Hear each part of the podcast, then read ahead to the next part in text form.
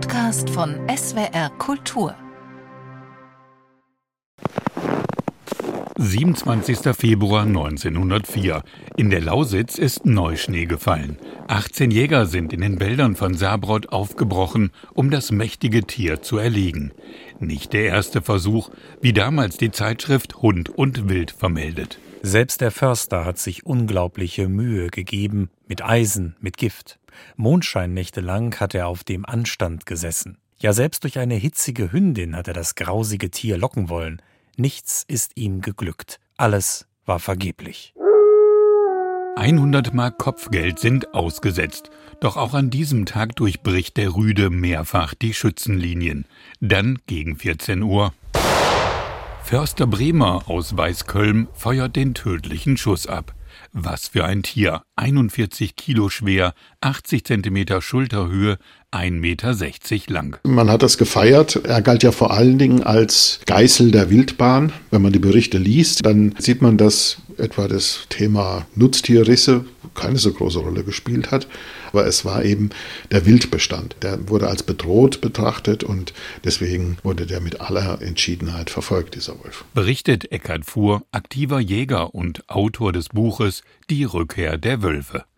Die Ehre und das Ego der Weidmänner sei bedroht gewesen. Er hat die Ordnung, die hierarchische Ordnung bedroht. Ich meine, der Jäger war an der Spitze der Nahrungspyramide, wenn man so will. Ja, er war der Top-Predator. Und dann kommt nur einer an und äh, macht ihm diesen Platz streitig. Das äh, passte nicht ins Weltbild. Der tote Wolf wurde zunächst im Schützenhaus Hoyerswerda ausgestellt. Schaulustige zahlten zehnpfennige Eintritt. Von den Einnahmen wurde Isegrim dann ausgestopft und präpariert. In die Geschichtsbücher eingegangen ist er als der Tiger von Saarbrott. Tiger deshalb, da man sich nicht erklären konnte, welches Untier sein Unwesen im Saarbrauter Wald treibt. Und Unwissenheit hat dann dazu geführt, dass es wahrscheinlich ein Tiger aus einem Zirkus ist oder sonst ein höllisches Wesen. Und dann hat man sich schnell auf den Tiger geeinigt. Boklaka Jüss ist wissenschaftliche Leiterin im Heimatmuseum von Hoyerswerda. Dort ist der Tiger bzw. der Wolf noch heute zu bestaunen. Wir stehen hier vor dem Tiger von Saarbrott, dem einst letzten Wolf hier bei uns in der Lausitz. Und ja, wie man sehen kann, ist es ein sehr, sehr prächtiges Tier. Und er ist eigentlich der, der Star bei uns im Haus. Ich finde, dafür, dass er so alt ist, sieht er noch ganz wunderbar aus. Vor allem bei Kindern und deren Familien erzeugt der Wolf ein wohliges Schaudern. Nicht ganz unschuldig an diesem Gruseleffekt sind die Brüder Grimm und ihre Märchen, wie beispielsweise Rotkäppchen. Aber Großmutter, was hast du denn für ein entsetzlich großes Maul? Damit ich dich besser fressen kann.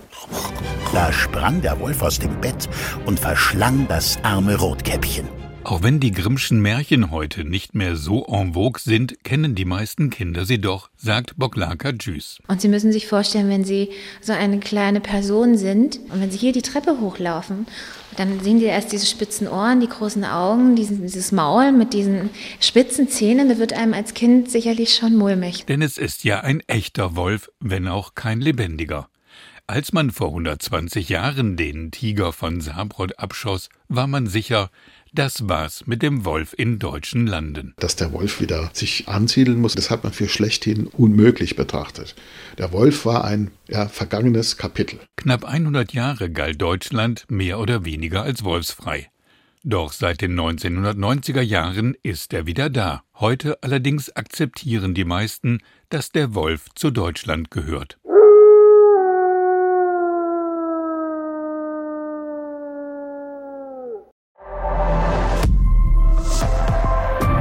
Zeitwort ist ein Podcast von SWR Kultur für die ARD. Abonniert uns in der ARD Audiothek und überall, wo es Podcasts gibt. Wir freuen uns über 5-Sterne-Bewertungen.